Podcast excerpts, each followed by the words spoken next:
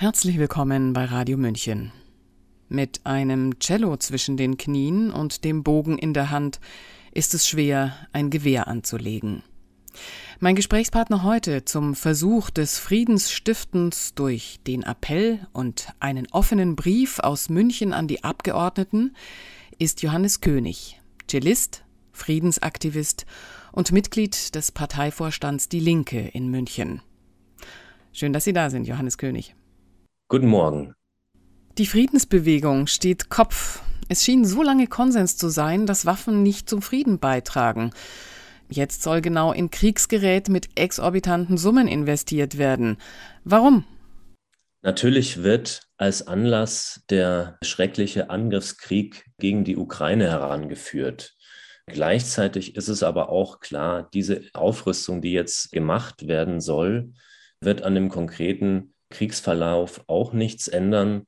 Und es gibt auch eine deutliche Kritik daran, die in dem Appell formuliert wurde. Der Appell ging schon im März an die Öffentlichkeit. Und wir haben jetzt auch in München eine Initiative gegründet auf Grundlage des Appells und wollen uns auch in München konkret auch im Gespräch mit den Münchner Abgeordneten dazu äußern und diese Kritik an der Aufrüstung, die Kritik an dem 100 Milliarden Sondervermögen, die unseres Erachtens auch nichts beiträgt zu einem Frieden, deutlich machen. Mhm. Auf welcher rechtlichen Grundlage sind denn Waffenkäufe in Deutschland und Lieferungen in die Ukraine aus der Bundesrepublik möglich? Wäre das alles überhaupt verfassungskonform? Vorneweg, ich bin kein Verfassungsrechtler, deswegen will ich mir da auch keine laienhaften Einschätzungen zutrauen. Ob man Waffen liefert oder nicht, ist natürlich eine politische Entscheidung. Ob man ausgerechnet auch mit der Lieferung von schweren Waffen einen Beitrag leisten will zu einer möglicherweise weiteren Eskalation, das ist eine politische Entscheidung, die die Bundesregierung verantwortet. Mhm. Welche Gremien waren denn in die Entscheidung zu diesem Rüstungssondervermögen beteiligt und wo würde, wurde darüber diskutiert?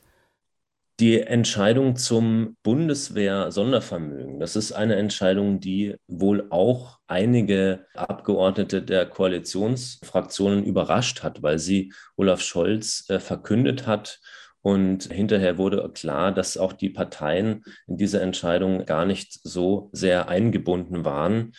Gestern fand im Bundestag die erste Lesung des Gesetzentwurfs für die Grundgesetzänderung äh, Sondervermögen Bundeswehr statt und es wird auch noch weitere Beratungen geben und dann im Verlauf der nächsten Wochen auch die Entscheidung dazu im Bundestag und Bundesrat.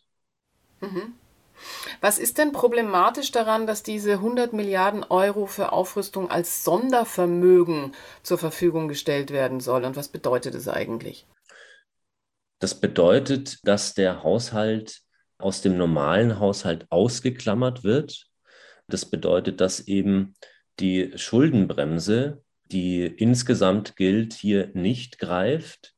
Und was wir daran kritisch sehen, ist, dass die Schuldenbremse eben für alle Sachen, die wichtig sind für unsere Zukunft, wie Soziales, Klimaschutz oder Investitionen in Kultur. Hier gilt die Schuldenbremse und bei dem Bundeswehr-Sondervermögen, da greift sie nicht. Das kritisieren wir. Darüber hinaus steht im Grundgesetz im Artikel 26 drin, Handlungen, die geeignet sind und in der Absicht vorgenommen werden, das friedliche Zusammenleben der Völker zu stören, sind verfassungswidrig.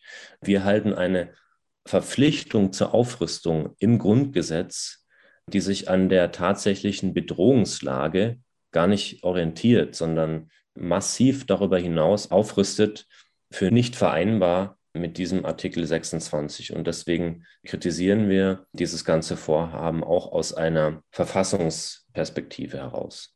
Mhm. Was wird denn Ihrer Meinung nach das Resultat von der Aufrüstung in Deutschland sein? Also man kann vielleicht noch mal kurz festhalten, was auf jeden Fall nicht das Resultat sein wird. Das Resultat wird nicht sein, dass irgendein Beitrag geleistet wird so dringend notwendigen Frieden in der Ukraine, was ja als Grund äh, herangezogen wird für diese Aufrüstung.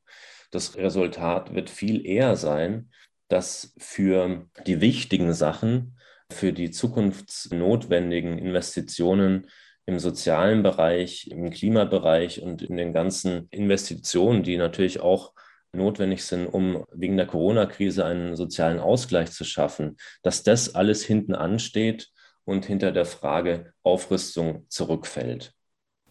Naja, man fragt sich eben nach diesen hohen Ausgaben durch die Corona-Politik, die ja vornehmlich in die Pharmaindustrie ging, fragt man sich als Bürger, woher jetzt diese 100 Milliarden für Rüstung überhaupt kommen sollen oder warum diese Umschichtung in die Rüstungskonzerne jetzt erneut notwendig zu sein scheint. Haben Sie da noch eine speziellere Idee?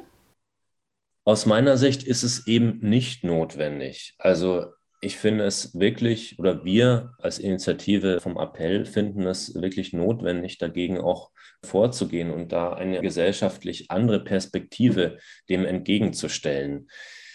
In der Vergangenheit hat sich auch schon herausgestellt, dass die Investitionen im Rüstungshaushalt auch nicht mal dort angekommen sind, wo sie sozusagen aus einer Perspektive der Bundeswehr notwendig wäre, dass wahnsinnig viel Geld in Beraterverträge geflossen ist. Also dass dieser Militärhaushalt auch in der Vergangenheit ein schwarzes Loch war, wo Milliarden hinein versenkt wurden. Und das soll jetzt noch sehr viel mehr werden. Wir halten das überhaupt nicht für notwendig, sondern im Gegenteil für schädlich. Mhm. Also aus friedenspolitischer Sicht könnte man meinen, besser in Berater versenkt als in Waffen. Aber gut, das wollen wir eigentlich ja auch nicht. Die Grünen waren diejenigen, die maßgeblich an der Friedensbewegung mit dem Slogan Frieden schaffen ohne Waffen beteiligt waren. Jetzt sind sie Kriegstreiber geworden. Wie ist denn Ihrer Meinung nach die Kehrtwende im Denken möglich? Liegt es einzig am neuen Personal? So an der Basis, zum Beispiel bei der Grünen Jugend in München, scheint das pazifistische Denken jedenfalls teils noch vorhanden zu sein. Woran kann das alles liegen? Also ich glaube, wenn man sich auch andere Regierungsbeteiligungen mit den Grünen ansieht, dann ist es ja auch keine völlig neue Tendenz, dass da eine Anpassung stattfindet. Also ich würde auch noch mal an die Regierungsbeteiligung der Grünen unter Gerhard Schröder erinnern, eine Regierung, die zum ersten Mal Kampfeinsätze der Bundeswehr wieder beschlossen hat, die einen Sozialabbau gemacht hat. Aber auch in den Landesregierungen mit grünen Beteiligung ist es teilweise der Fall, dass da von den ursprünglich grünen Ideen, von ursprünglich friedensorientierten Ideen nicht mehr so viel übrig ist. Das Gleiche erleben wir mit dieser Ampelregierung in verschärfter Form.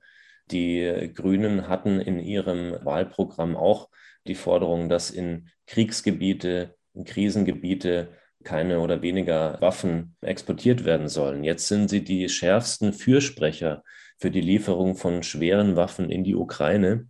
Das ist ein Widerspruch zwischen Programm und tatsächlichen Regierungshandeln, der auch nicht völlig neu ist bei den Grünen. Mhm. Sie haben jetzt, nachdem bundesweit der Appell aufgestellt wurde, diesen offenen Brief geschrieben.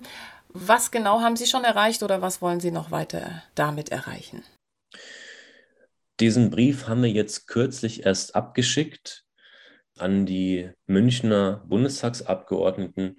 Wir wünschen uns einfach, dass die Debatte, die durch den Appell angestoßen wurde, schon im März, dass wir die auch konkret in München führen, auch mit den Münchner Abgeordneten und sie sozusagen motivieren, dass sie sich auch positionieren.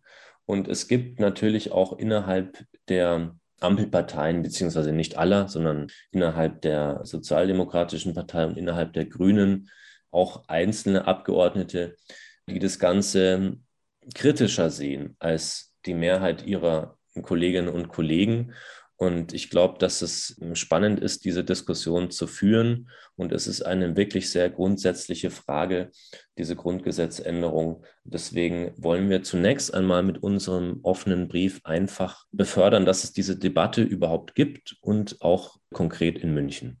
Wer sind eigentlich die Initiatoren dieses Briefs und wer unterstützt ihn? Diesen offenen Brief, den ich initiiert habe, gemeinsam mit der Sprecherin der Grünen Jugend von München, Susanne Mesan, und dem Münchner Vorsitzenden der Gewerkschaft Verdi, haben einige Personen aus den Münchner Gewerkschaften, aus den Sozialverbänden unterzeichnet, aber auch einige Personen mit christlichem Hintergrund. Pax Christi, das Kolpingwerk ist dabei, aber auch der Verein demokratischer Ärztinnen und Ärzte, die Humanistische Union, Medico International. Das ist ein breites Spektrum an Münchner Persönlichkeiten, was da unterstützt wird von den parteipolitischen Organisationen, den Münchner Jusos, der Münchner Grünen Jugend und die Linke in München. Sagt Johannes König, Cellist, Friedensaktivist und Mitglied des Parteivorstands Die Linke in München. Vielen herzlichen Dank. Der Appell und der offene Brief aus München mit all seinen Unterzeichnern wird zum Nachlesen unter unserem Podcast, zum Nachhören auf unserer Website und in den sozialen Medien verlinkt sein. Mein Name ist Eva Schmidt und ich wünsche noch einen friedlichen Wochenausklang. Ciao, Servus.